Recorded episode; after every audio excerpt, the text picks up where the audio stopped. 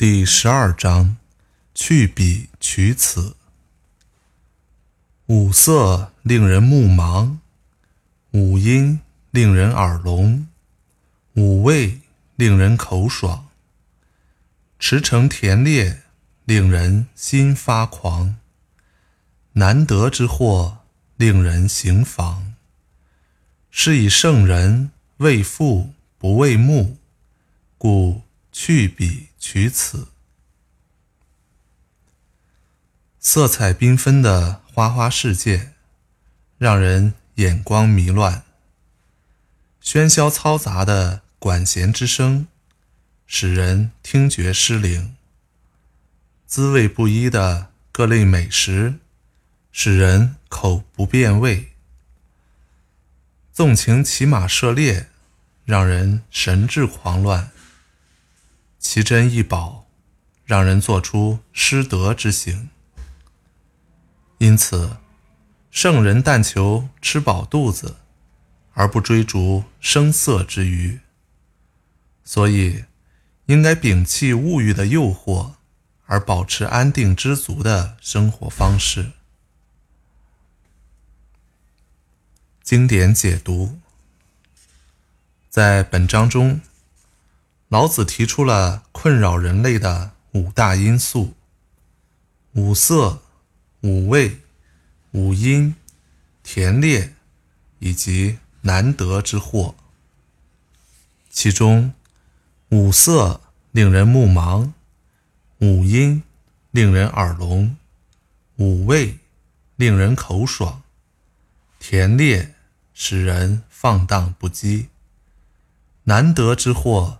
使人贪婪，可见过多的欲望不仅不能让我们真正的得到享受，反而会给我们带来巨大的危害。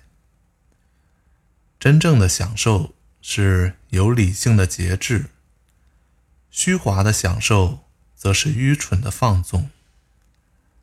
很明显，老子并不是要求我们不去享受。但享受生活要做到适可而止，一定不要有过多的欲望。老子反对的是奴隶主贵族的腐朽生活方式，并不是普通劳动民众的生活方式。因为五色、五味、五音、打猎、珍贵物品，并不是一般劳动者。能够拥有的，而是贵族生活的组成部分。